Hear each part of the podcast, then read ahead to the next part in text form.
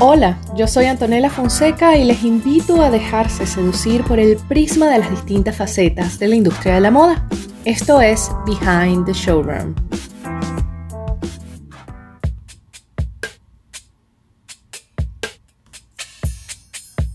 En muchas ocasiones la moda es la que nos cuenta la historia. Y es que para este 2020 el Museo Metropolitano de Arte de Nueva York celebrará su 150 aniversario. Por ello, en el marco de esta ocasión, el Met acaba de anunciar que la exposición y gala de primavera del Custom Institute será sobre el tiempo, moda y duración. Una exhibición que estará basada en un siglo y medio de historia de la moda extraída del archivo del instituto y presentada a lo largo de una línea de tiempo disruptiva. La Met Gala es el principal evento de recaudación de fondos que se realiza cada año, pero antes de la versión que conocemos, este evento tenía otros matices.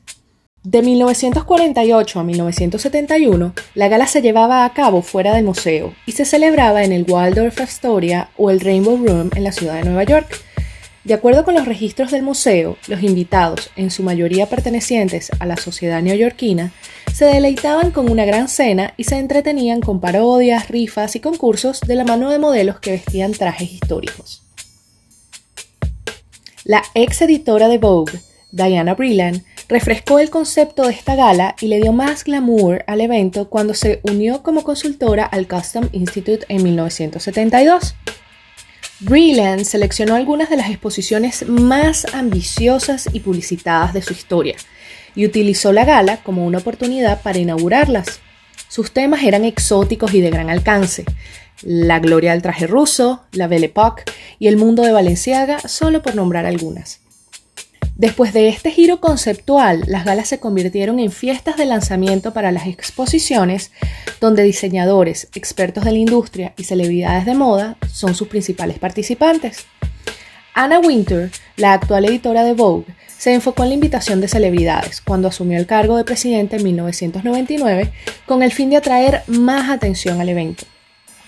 Actualmente, a la gala asisten modelos, diseñadores, músicos y actores, así como representantes de marcas, diseñadores emergentes y los invitados que estén dispuestos a gastar más de 30 mil dólares por boleto.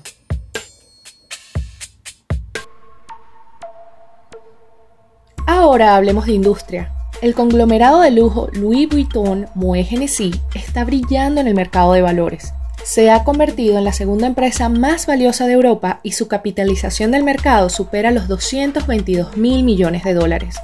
Sus acciones valen más que el mayor fabricante de automóviles de Europa, Volkswagen, y el banco más grande, HSBC, y es casi tan valiosa como el mayor productor de petróleo de Europa, Royal Dutch Shell.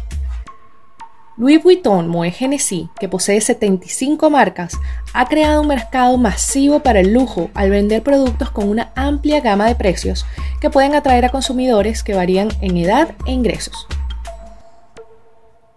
Algunos ejemplos de ellos son la marca Louis Vuitton, por supuesto, que vende artículos de cuero en más de 450 tiendas en todo el mundo. Por otro lado, una botella de Hennessy Cognac se vende por tan solo 25 dólares y las boutiques de cosméticos Sephora, que se encuentran en centros comerciales de todo Estados Unidos.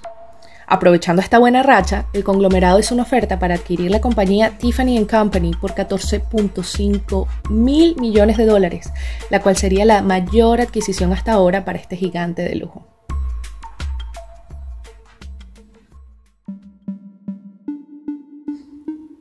Hablemos de innovación y sostenibilidad. Adidas anunció su asociación con la Estación Espacial Internacional para experimentar con la innovación de productos fuera del planeta Tierra. El programa empezará experimentando con la tecnología Boost de Adidas, que será probada sin la distracción de la gravedad. Se predice que estas pruebas fuera de la fuerza gravitacional de la Tierra influirán en el rendimiento y comodidad de los modelos existentes y mejorarán la innovación de nuevos productos. Las pruebas comenzarán a partir de 2020 cuando Adidas enviará su calzado Boost al espacio.